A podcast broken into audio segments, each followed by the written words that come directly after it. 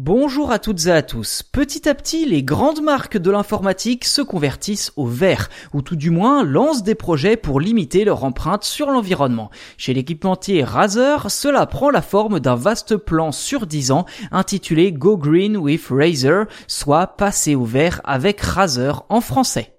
Et derrière ce slogan tape à l'œil, Razer a déterminé des objectifs précis.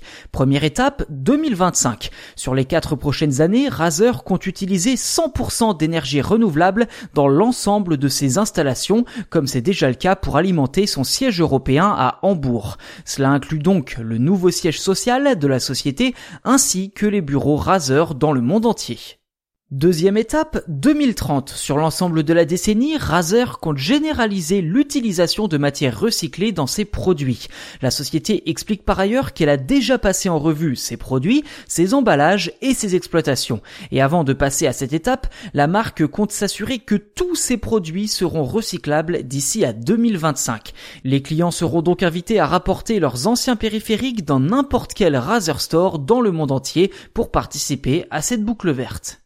Enfin, Razer met également en avant la campagne Sneaky Snake, nommée d'après sa mascotte. L'événement est organisé en partenariat avec Conservation International et a pour objectif de sauver un million d'arbres grâce à la vente de peluches Sneaky Snake. À l'heure actuelle, la campagne a déjà permis de sauver 170 000 arbres et Razer entend proposer de nouveaux produits à chaque seuil de 250 000 arbres sauvés.